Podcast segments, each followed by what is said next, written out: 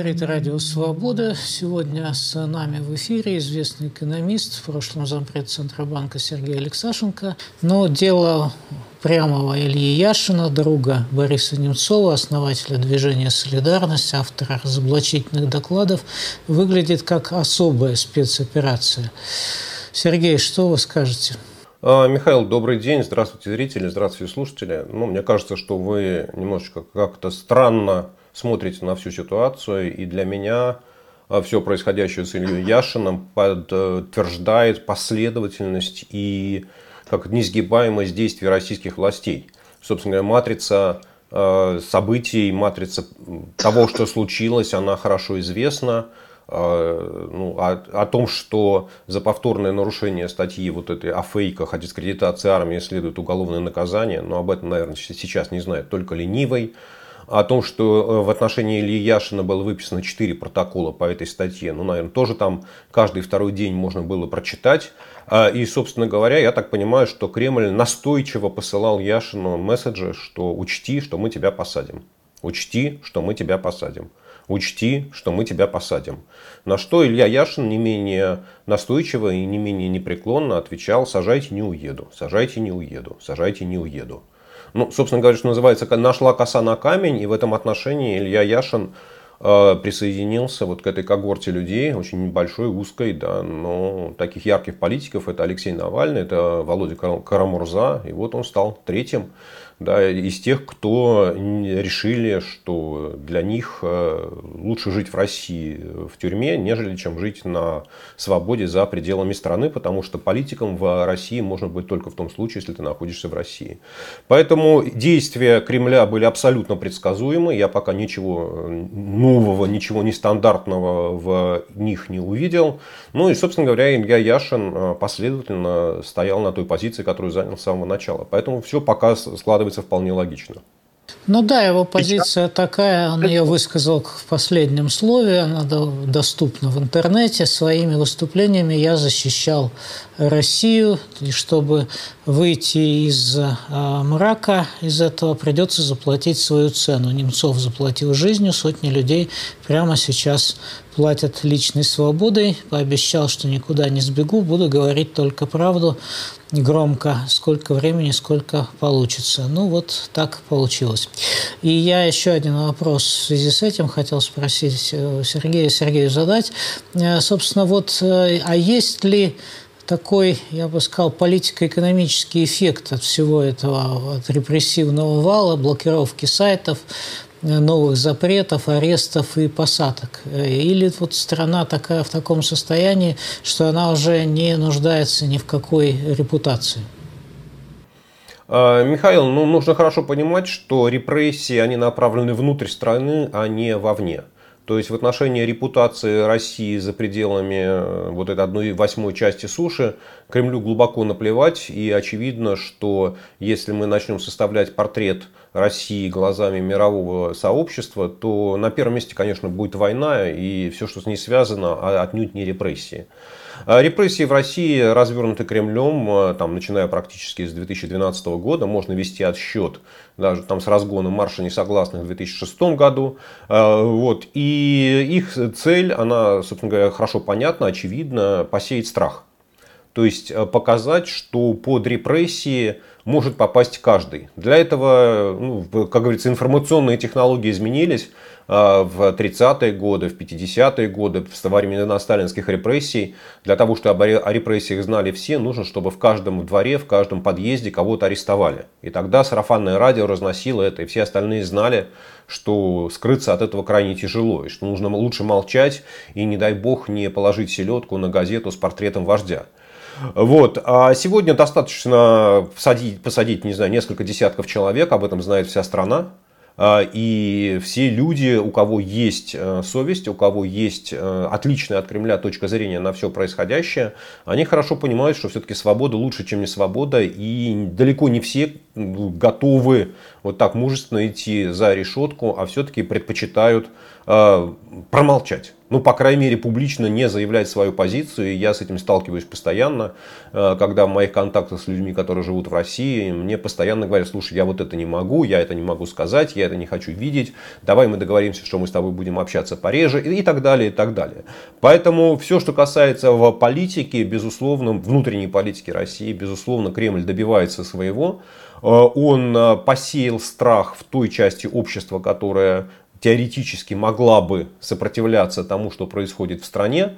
А, та часть общества, которая поддерживает Кремль, ну, мне кажется, что она про репрессии как-то не очень широко знает, хотя а, вот судя по последнему исследованию компании Кросс, разговоры о том, что в интернете все больше и больше закручиваются гайки, они являются одними из самых популярных в социальных сетях.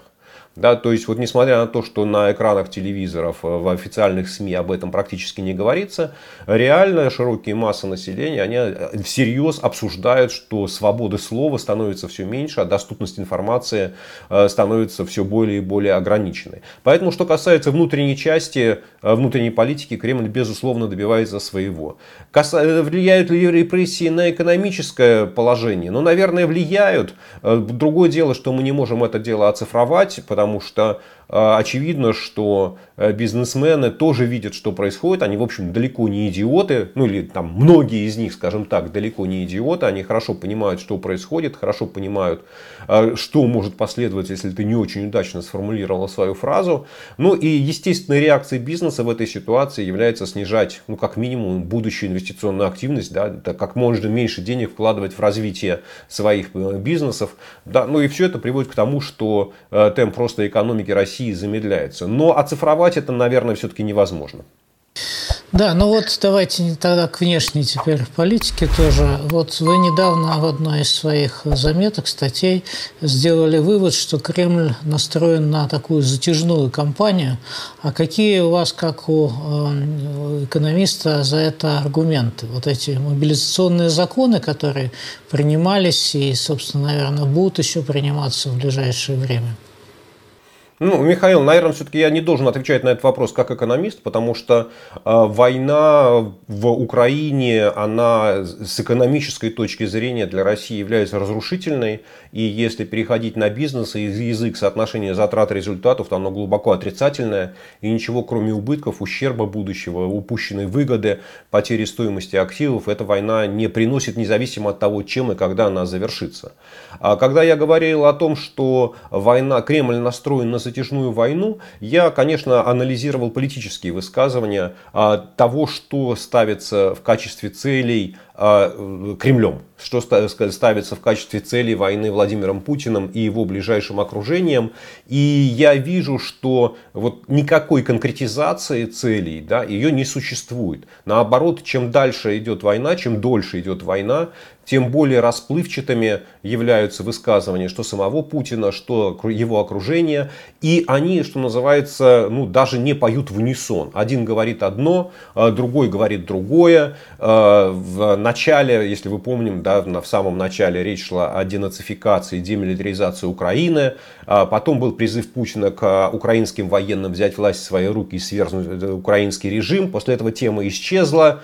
А теперь Путин, выступая на встрече с депутатами, с лидерами думских фракций на прошлой неделе, говорит о том, что вообще говорит, Запад объявил нам войну, ну, в очередной раз, да, и мы ведем с ним войну. И вообще-то говоря, если войну прекращать, то Запад должен начинать переговоры, потому что мы еще ничего не начинали. Типа, чем дальше, тем сложнее с, нам будет, с нами будет договариваться. То есть, очевидно, что разговаривать, ну, вот война с Западом, она точно совершенно в глазах Путина не является короткой. И как там можно убедить Байдена, не знаю, Шольца, Макрона, Драги вести переговоры с э, Путиным о отношении мира в Украине, я вообще плохо понимаю.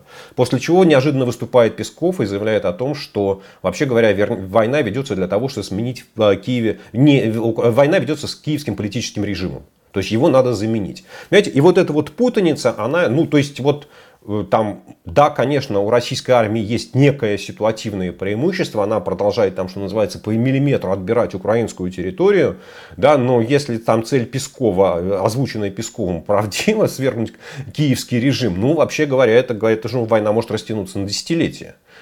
Поэтому вот все, что они говорят о целях войны, да, э, вот меня наталкивает на мысль, что внутренне война становится единственным э, вообще смыслом существования путинского режима.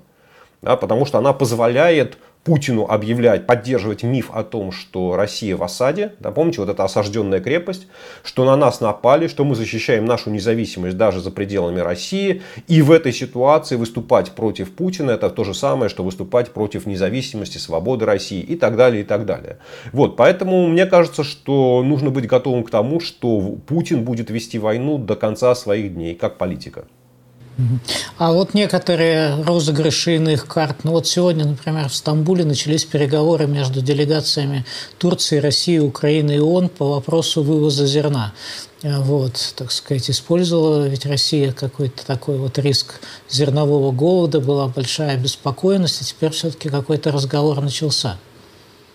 Ну, понимаете, говорить, что Путин вообще не прислушивается к тому, что ему говорят другие лидеры дружественных стран, например, там из Африканского Союза, а, из Китая, из Организации Объединенных Наций, но это неправда.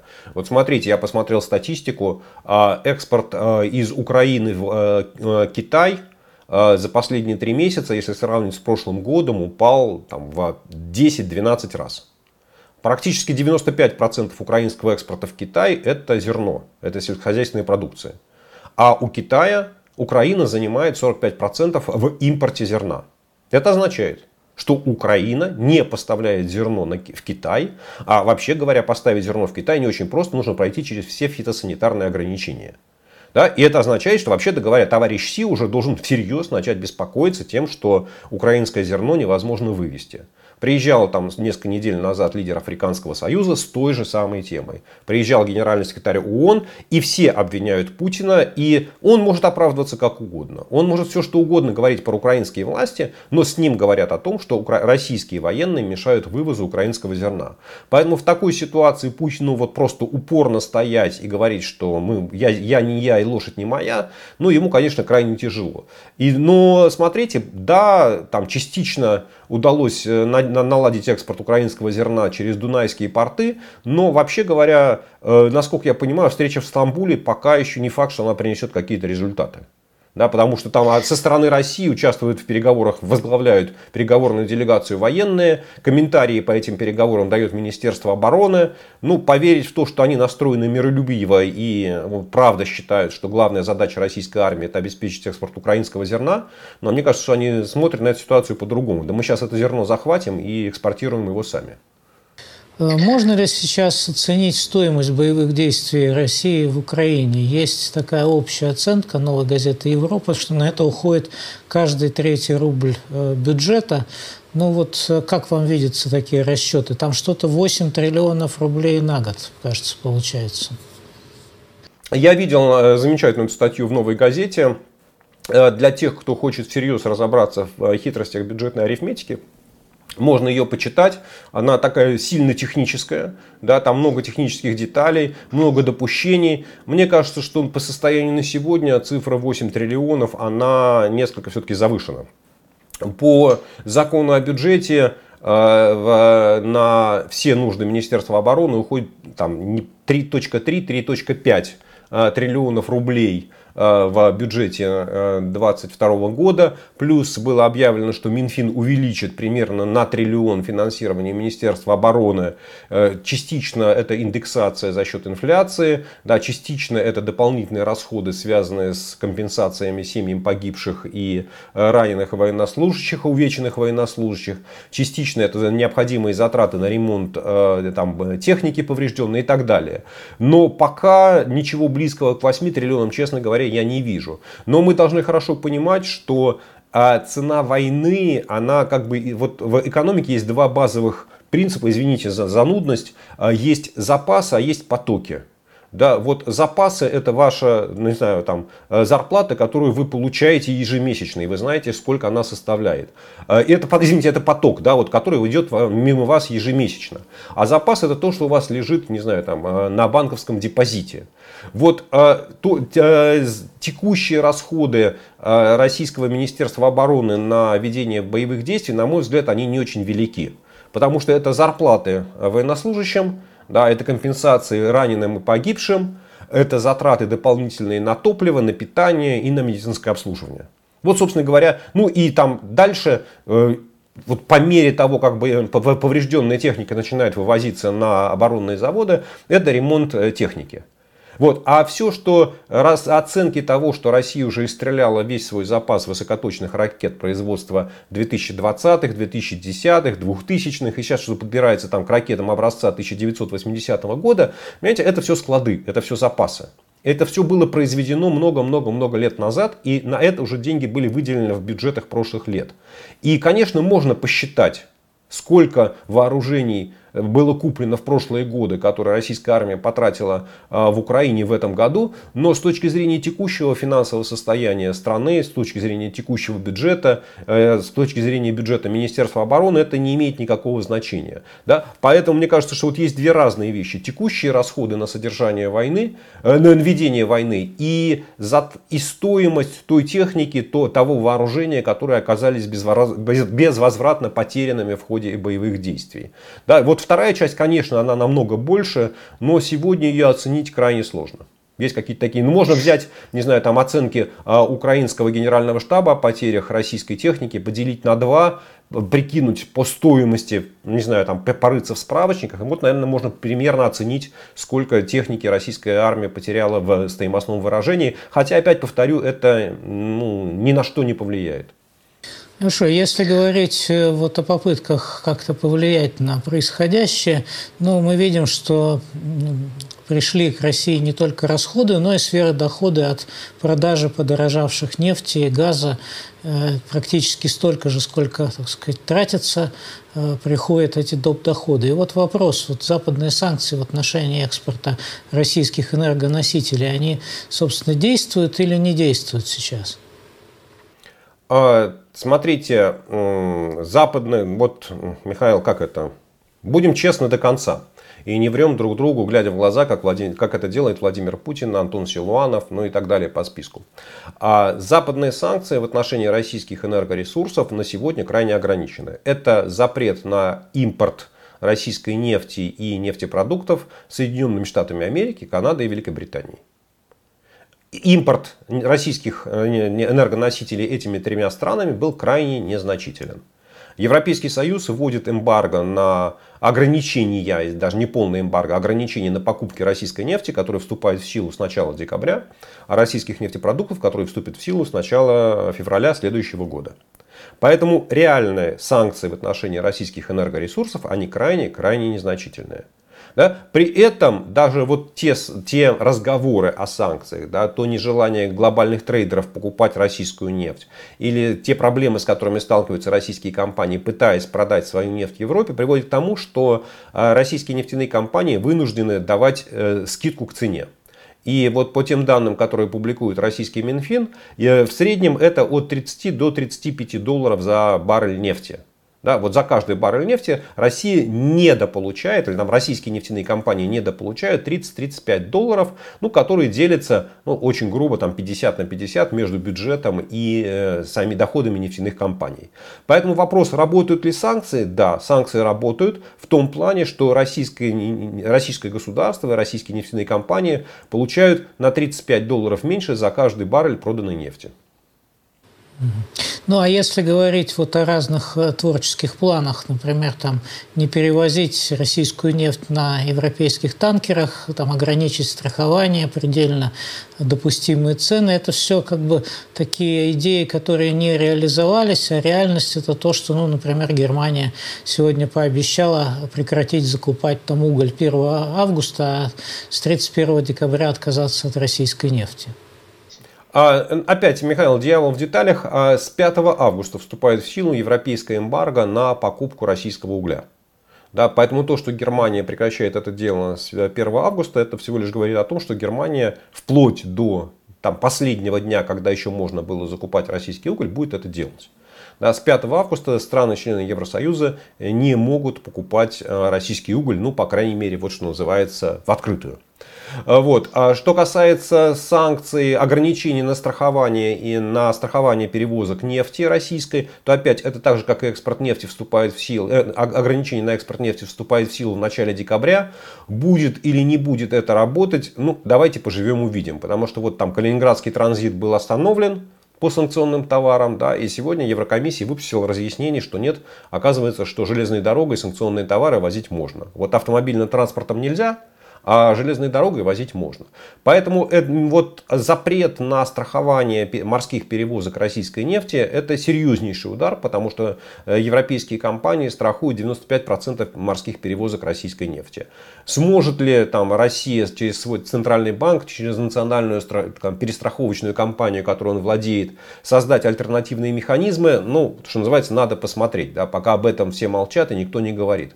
Но до начала декабря еще есть время, и поэтому мне кажется, что будет или не будет работать эта мера, мы еще увидим. Э, разговоры о запретах на морские перевозки э, российской нефти судами, ходящими под европейским флагом, они так и остались разговорами. И они не материализовались в виде санкций. Ну, должен появиться седьмой пакет э, санкций, там должно быть эмбарго на российское золото, высокотехнологичные товары, про газ вроде ничего не говорится. Вот на ваш взгляд, какой ущерб был нанесен э, предыдущими, так сказать, шестью пакетами. Я имею в виду э, максимальный, вот какая-то одна из мер, которая действительно отразилась серьезно на положении в России. А, мне кажется, что наиболее сильными санкциями, которые были приняты в отношении России, если вот мы говорим о а, пятимесячном, да, у нас сейчас практически там, ну, почти без, без 10 дней, а, там, 5 месяцев войны, то это были то, что я называю моральные санкции. Это решение западных компаний о добровольном уходе, о прекращении бизнеса в России. Да, вот это стало самым сильным ударом по российской экономике, который дальше можно количественно оценивать. Это падение российского а, автопрома, производства легковых автомобилей на 97%, то есть в 33 раза. Производство легковых автомобилей в России упало в 33 раза. Да, и это никакие не западные санкции, это не санкции Евросоюза, не санкции Соединенных Штатов, Великобритании, Канады или так далее. Нет, это просто западные компании сказали, мы не хотим зарабатывать на крови. Да, это прекращение работы там, десятков и даже сотен компаний. Вот там была оценка Night Frank, что на, у, у, в уличной торговле Москвы 12% площадей пустуют после ухода западных компаний. Там оценки по э, шопинг-молам, по торговым центрам я не видел, но там тоже, видимо, цифра примерно такая же. Да, это прекращение работы пивных компаний, остановка, прекращение работы Coca-Cola, Pepsi-Cola, а там та же самая Coca-Cola, это крупнейший налогоплательщик Санкт-Петербурга. Да, то есть вот все эти вещи, они точно совершенно подлежат какой-то оцифровке. Там, за прекращ... Американская ExxonMobil, которая являлась оператором э, проекта Сахалин-2, отозвала своих специалистов с этого проекта, после чего добыча нефти на месторождении остановилась. Опять это не санкции. Это вот решение компании, это то, что добровольные санкции. Все основные санкции, которые применялись э, западными странами, э, они, как правило, носят характер экспортных ограничений и они работают в долгую. Да? Пока немногие, да, даже если э, экспорт в Россию технологического оборудования, не знаю, компонентов э, высокотехнологичных, э, микроэлектроники был остановлен, то на уровне текущего экономи- производства экономики, на уровне производства ВВП, это скажется в лучшем случае еще через полгода. Ну а вот попытки влиять на сырьевые рынки. Вот начался визит президента США на Ближний Восток. Он будет и в Саудовской Аравии, и Байден заявил, что необходимо налаживание контактов, чтобы смягчить последствия санкций против России. Вот э, есть такая возможность, что будет э, нарастать добыча в той же Саудовской Аравии и снижаться цены? Но смотрите, Михаил, на самом деле ответ очень простой. Есть э, фактически всего три страны в мире, которые могут в значимых объемах нарастить добычу нефти. Это Саудовская Аравия, это Венесуэла и это Иран. Да, ни с одной из этих стран на сегодня у Соединенных Штатов нет таких теплых, дружеских, партнерских отношений. Наверное, отношения с Саудовской Аравией, они ну, стоят на, на наиболее теплом месте. Поэтому не случайно, да, что э, президент Байден в первую очередь решил заняться этой страной. Но я хочу, очень многие э, там аналитики говорят, что там цена на нефть в мире начала расти из-за того, что там Россия начала войну в Украине. На самом деле это не совсем, не совсем так. Если вы посмотрите на график нефтяных цен, то вообще говоря, цена на нефть устойчиво превышала 90 долларов за баррель в течение всего февраля. То есть, когда еще война не началась. И сегодня, когда она там 99 долларов за баррель, то это означает, что в принципе она вернулась на довоенный уровень. И то, что цена на нефть выросла на 50% в течение 2021 года, э, говорит о том, что в мире сложилось неравновесие с точки зрения спроса и предложения нефти. Что страны ОПЕК в рамках соглашения ОПЕК плюс с участием России и Казахстана сдерживали добычу нефти, и из-за этого на рынке цены устойчиво росли. Мне кажется, что основная задача президента Байдена это добиться увеличения предложения нефти, с тем, чтобы добиться снижения цен. Не надо забывать, что там последние два, по-моему, месяца а, Соединенные Штаты продают по одному миллиону баррелей нефти в сутки из своих стратегических резервов, а это примерно 1% мирового рынка. Да, и они собираются делать это еще 4 месяца. А у президента Байдена в ноябре, ну точнее говоря, у Соединенных, в Соединенных Штатах в ноябре промежуточные выборы и инфляция является главной экономической темой, главной повесткой, темой для повестки дня для выборов. И, конечно, демократической партии хочется как ну, добиться хотя бы минимальных успехов и там, добиться снижения цен на бензин, что является знаковым для американцев.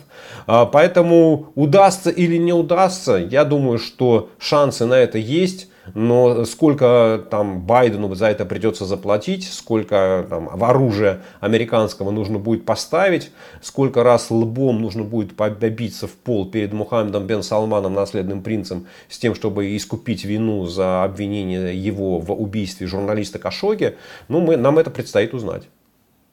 Хорошо, еще один вопрос э, связан вот как бы со встречными действиями России. Э, в Европе очень обеспокоены тем, что, может быть, не включится после ремонта газопровод «Северный поток-1», хотя вроде как э, турбину из Канады через Германию для него должны, вопреки санкциям, вернуть и остальные как бы обслуживать. Вот реально ли угрозы, так сказать, как бы от Кремля, которые звучат, перекрыть газовый кран? Ну, во-первых, что значит реально ли? Э, Кремль уже перекрыл газовые поставки газа в 6 европейских стран, поэтому реально ли угроза? Да, конечно, реально.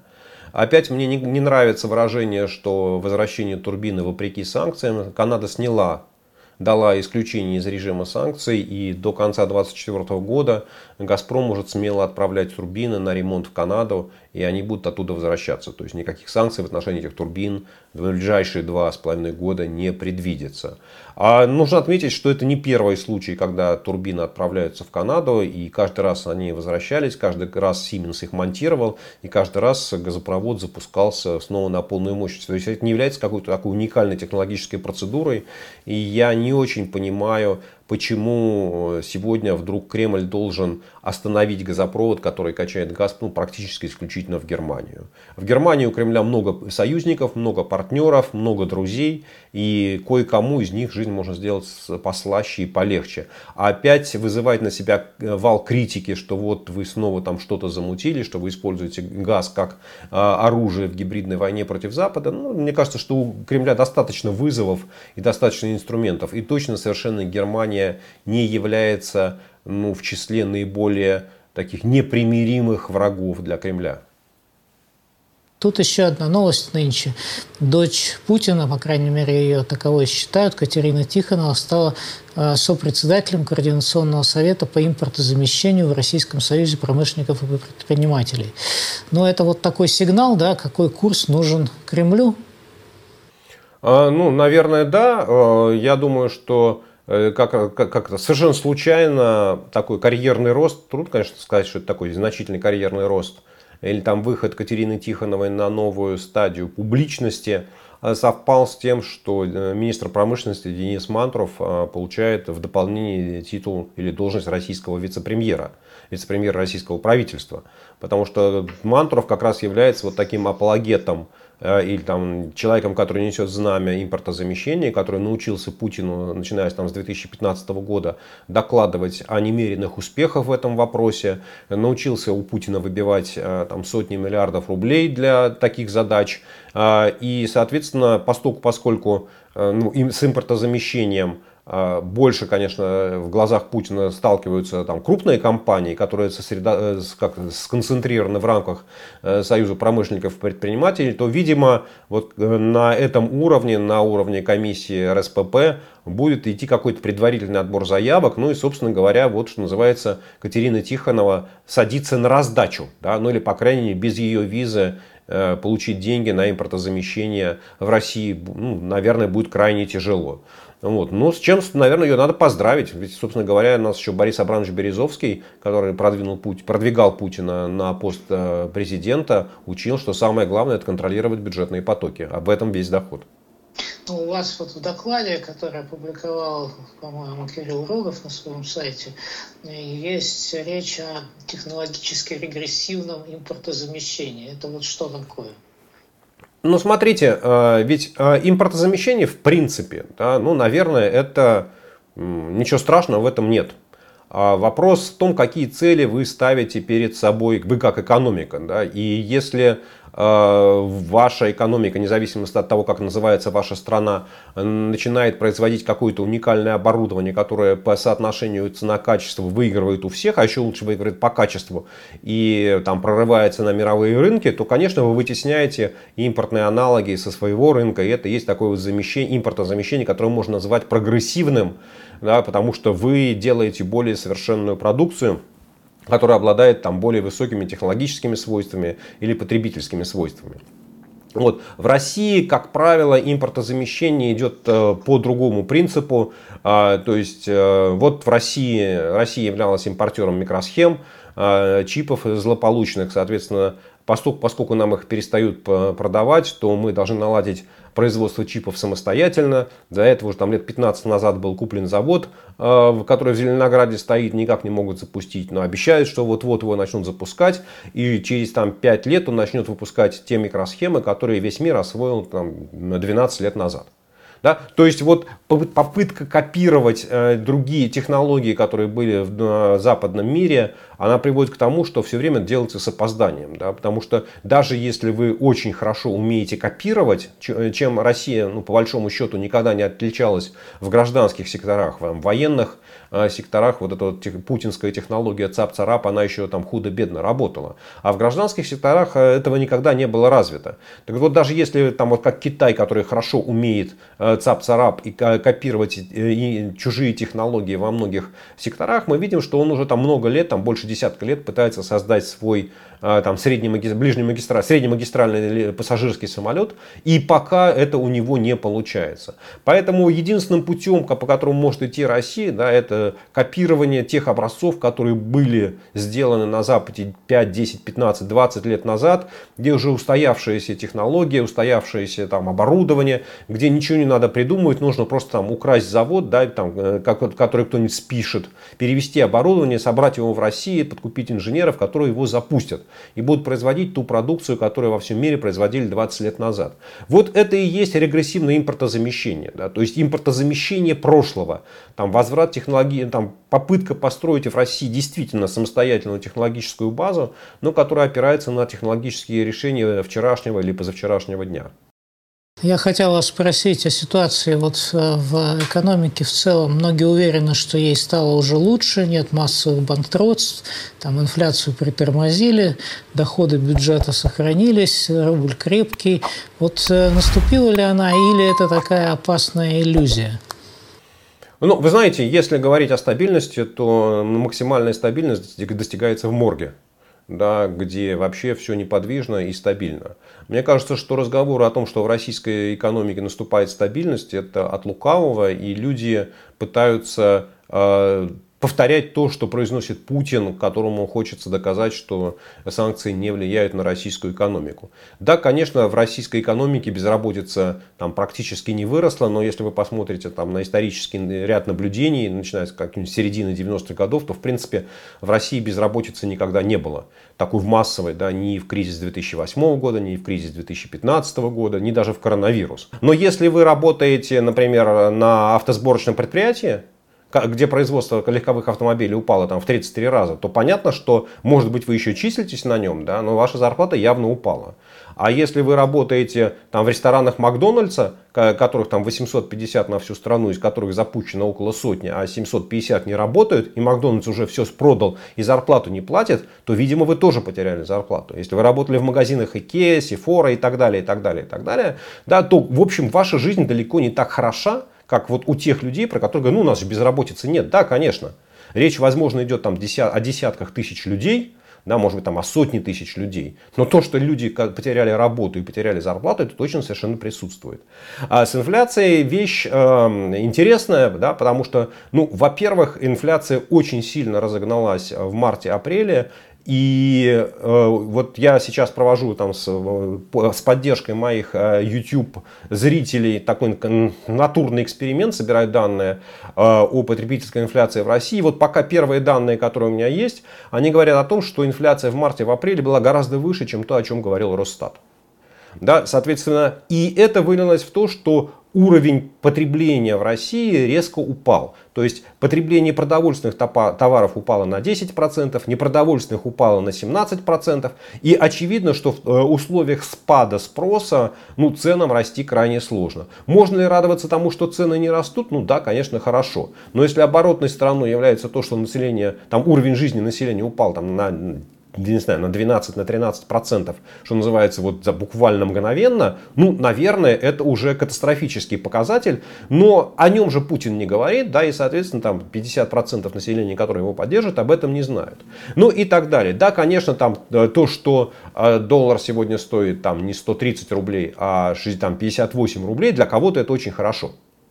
Да, но нужно хорошо понимать, что даже министр финансов Силуанов плачет от того, что каждый, каждый рубль за доллар означает потерю для федерального бюджета 130 миллиардов рублей. Да? Вот. И что доллар, рубль на самом деле стал неконвертируемым, что по-прежнему сохраняется двойной, как минимум двойной курс рубля там, на наличный э, и безналичную валюту и так далее. То есть вот вся эта стабильность, она, эм, ну, знаете как, мне кажется, что вот если вы там взяли, поранились, не знаю, там шли на велосипеде, ехали как Джо Байден, упали, и не знаю, и поцарапали коленку, пришли к доктору, он взял, отрезал всю ногу. Да, он сказал, ну слушай, ну у вас же все, вторая нога стабильна, вы же можете на ней стабильно стоять. Да, вот вся эта стабильность, которая в путинской системе, мне кажется, она вот э, работает примерно по такому же э, принципу, что на побочные последствия мы не обращаем внимания. А так в морге все замечательно. Есть уже прогнозы, собственно, что будет дефицит бюджета, и правительство хочет урезать э, доходы на полтора триллиона рублей. Э, значит, 56 государственных программ там под сказать, секвестр попадают. Э, что вы об этом можете сказать? Это тоже ударит по россиянам или не очень? То, что в марте-апреле развивалась инфляция, и не только потребительских цен, но и промышленных цен, конечно, привело к тому, что многие бюджетные расходы, они ну, что называется, или там расходы бюджетных организаций, бюджеты, э, там, бюджетных госконтрактов, они даже, цены должны были вырасти. И не обратить на это внимание Минфин не может, но как минимум нужно индексировать, мы с вами говорили в начале, стоимость там вооружений, стоимость э, военной техники, ремонтов и так далее. А было принято решение об индексации пенсий, Путин пообещал индексацию заработных плат бюджетникам, но так благополучно об этом забыл, а бюджетники молчат, видимо, боятся Путину об этом напомнить. Но, тем не менее, а, вот э, Минфин должен, не знаю, там, вот-вот-вот-вот, то есть он уже три месяца должен, но еще месяца три мы подождем. И, конечно, Минфин обязательно внесет поправки к закону о бюджет на, бюджете на 2022 год, для, в результате которого расходы бюджета будут увеличены. А, и традиционная политика Минфина в таких ситуациях, когда случаются кризисы, когда случаются, не, не, вязано, не важно с чем они связаны, с падением цен на нефть, там, с глобальным кризисом, с аннексией Крыма, с коронавирусом. Первое, что делает Минфин, он тут же там у всех бюджетополучателей, грубо говоря, забирает там 10%. Говорит, так, стоп, всем обрезаю на 10% и начинаю со всеми торговаться. Да, поэтому вот это вот сокращение номинальных расходов на полтора триллиона рублей, ну это вот э, там при расходах бюджета 23 э, триллиона, да, но это получается на самом деле там 7%. В принципе, что называется, Минфин поступил по-божески, но мы не знаем, насколько увеличатся бюджетные расходы вот после того, как Минфин посчитает индексацию по всем остальным статьям. Поэтому вот сказать, что это сокращение там, на полтора триллиона рублей непосредственно ударит по россиянам, ну, конечно, в какой-то мере ударит, да, потому что те компании, те предприятия, те организации, которые выполняли бюджетные заказы, которые планировали что-то там бюджету продать, ну, они, они кто-то что-то недополучит. Тут еще один вопрос, который мне кажется интересным. Если Россия продолжает военные действия там в Украине, на Донбассе, и в то же время туда начинают вкладываться какие-то средства. На ваш взгляд, это такая э, ползучая аннексия с помощью финансовых инструментов идет уже? А, ну, то, что ползучая аннексия оккупированных территорий Украины идет полным ходом, это правда, это факт.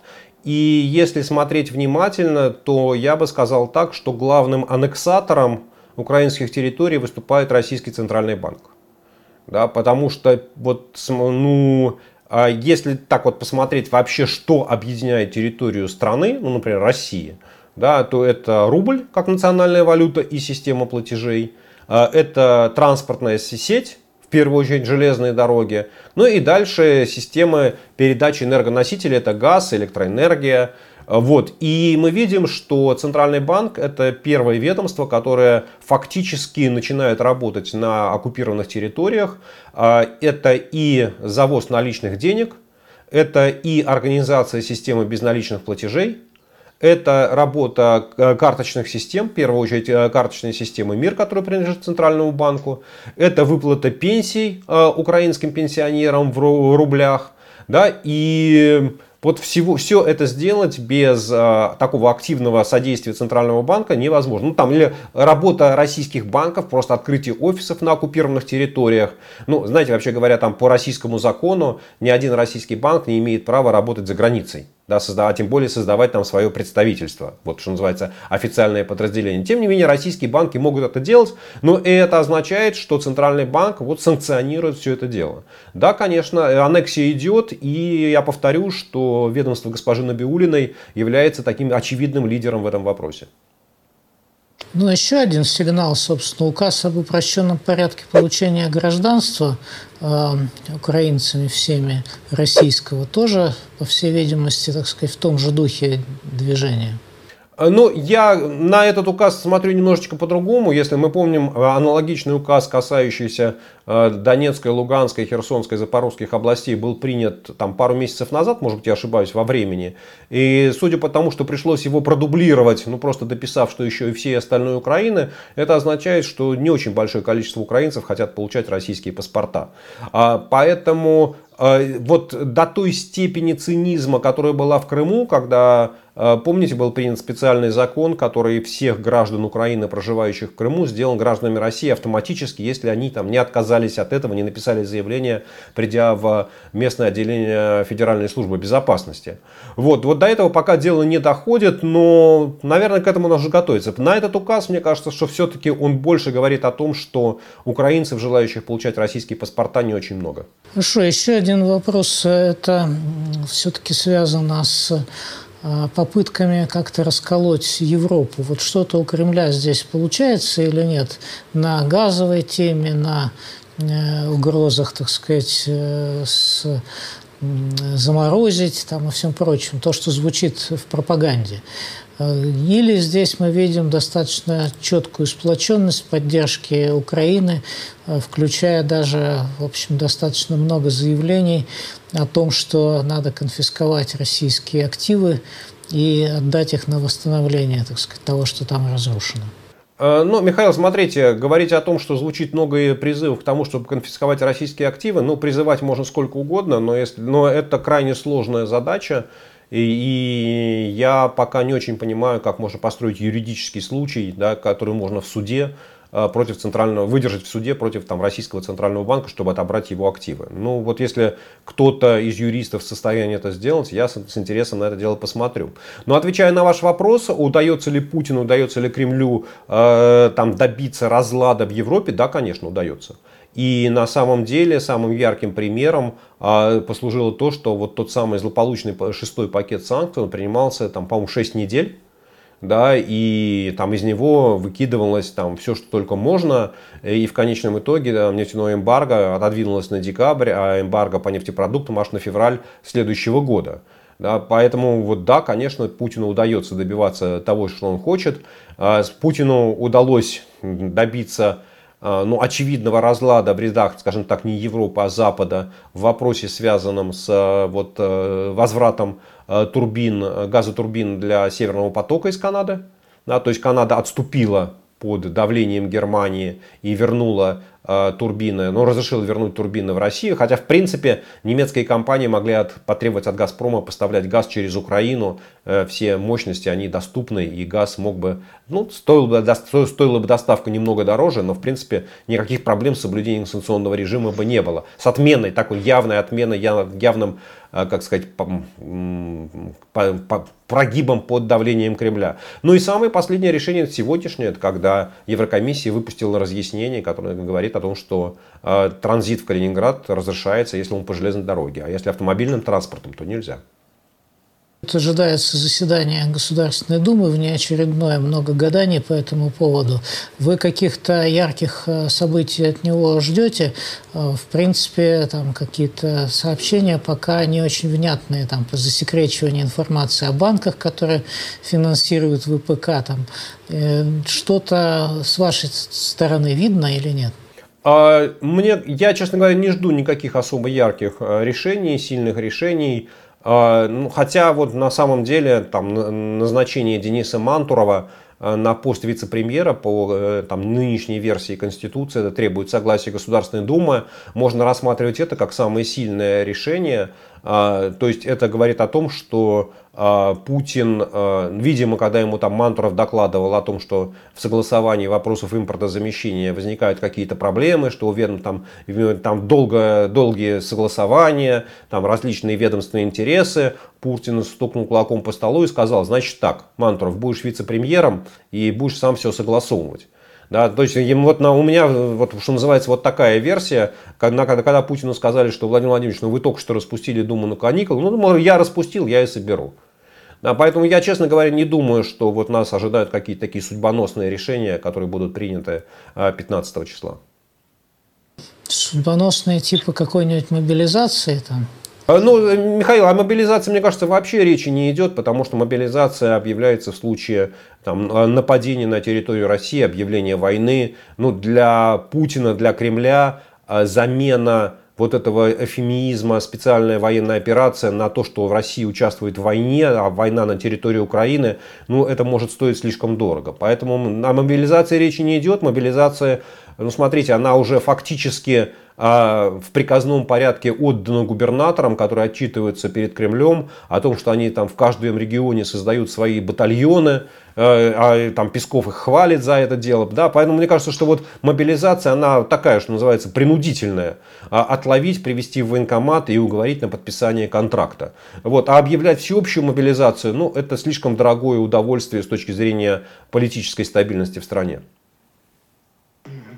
Ну а пока политическая стабильность, на ваш взгляд, имеется? А, она имеется а, в том плане, что а, ни, ничто и никто не угрожает там, удержанию власти той группировки, которая сегодня находится в Кремле. А с другой стороны, вот индекс, там, национальный индекс напряженности, который опубликовала компания Кросс, говорит о том, что э, между тем, что официальные СМИ, в первую очередь телевидение, навязывают как основные темы для обсуждения на экранах, и, и то, что население обсуждает в социальных сетях, сильно расходятся. Да, и вот если посмотреть этот индекс там, за, не знаю, там 20 год, за 19 год, то, как правило, официальные пропаганда, официальные СМИ, они задавали те темы, а социальные сети за этим следовали.